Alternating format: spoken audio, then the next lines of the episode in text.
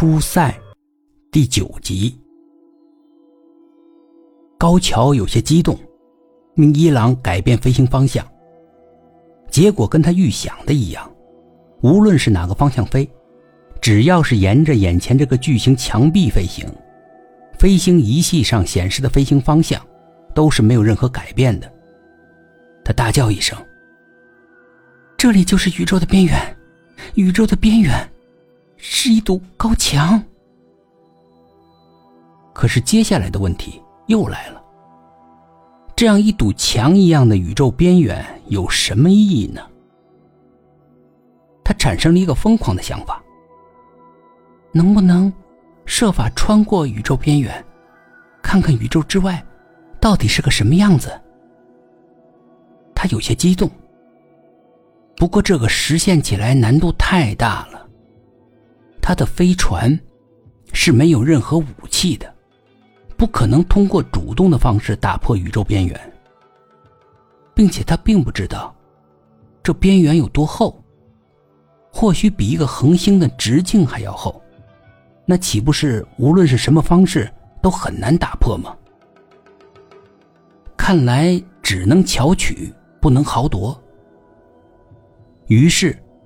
他寄希望于在这个巨大的边缘上找到裂缝，好穿过去，看看宇宙外面是什么样子。他们于是驾驶着飞船，沿着这个边缘飞着，寻找着。这一找，就是一年多，没有什么收获。这天，他们像平常一样继续搜索着，希望找到哪怕一个小小的缝隙，以便钻过去。突然，一郎发现远处似乎有光。他关掉了飞船上所有的外部灯光。确实，远处有光。他们很兴奋，朝着那光飞了过去。飞了几个月后，终于看到了一个光源。那是一个巨大的光源，大到他们无法想象。他们有些犹豫了。能产生这么巨大光源的，该是多大的一颗恒星啊！但是奇怪的是，引力探测仪上根本就没有侦测到任何的引力数据。如此巨大的一颗恒星，他们肉眼都看到了，怎么会没有引力呢？猛地，高桥明白了。这根本就不是恒星，而是宇宙边缘上的一个洞。于是，他全速将飞船往那个巨大的光源飞去。高桥的判断是对的，那确实是一个洞，或者说一个通道。只是那通道很漫长，他们花了几代人，将近一千年的时间才穿了过去。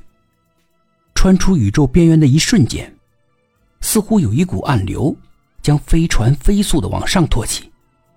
飞船完全处于一个失控状态，一直以无法想象的高速度向上攀升，持续了几个月之久，才慢慢的减速。终于穿过了宇宙的边缘，到达了宇宙以外。一郎看看窗外，是一片明亮的世界。他很好奇，宇宙边缘之外到底是个什么样子。只是他发现，这里的一切似乎都十分的巨大，大到他肉眼无法辨别看到的到底是什么。他觉得，应该派出小型的探测仪，用微缩的摄像进行拍摄，以便于初步观测一下宇宙之外的景象。小型探测仪派了出去。飞到高空，进行全方位的摄像，然后等比例缩小，将拍摄的景象传回来。一郎从显示屏上看着，寻找着他可以辨识的一切信息。猛地，他发现微缩的影像中似乎反复的出现了一种图案。他定格在那个画面，仔细辨认着，那确实是人为的图案。或许是某种文明使用的文字吧。这种图案反复的出现，一定有什么特殊的含义。于是他用笔，在记录本上临摹下了这个图案的纹路，以期破解。他仔细的临摹着那个图案，不放过哪怕一点点细节，这样记录本上形成了这样一组图案纹路：爱犬，立尘之墓。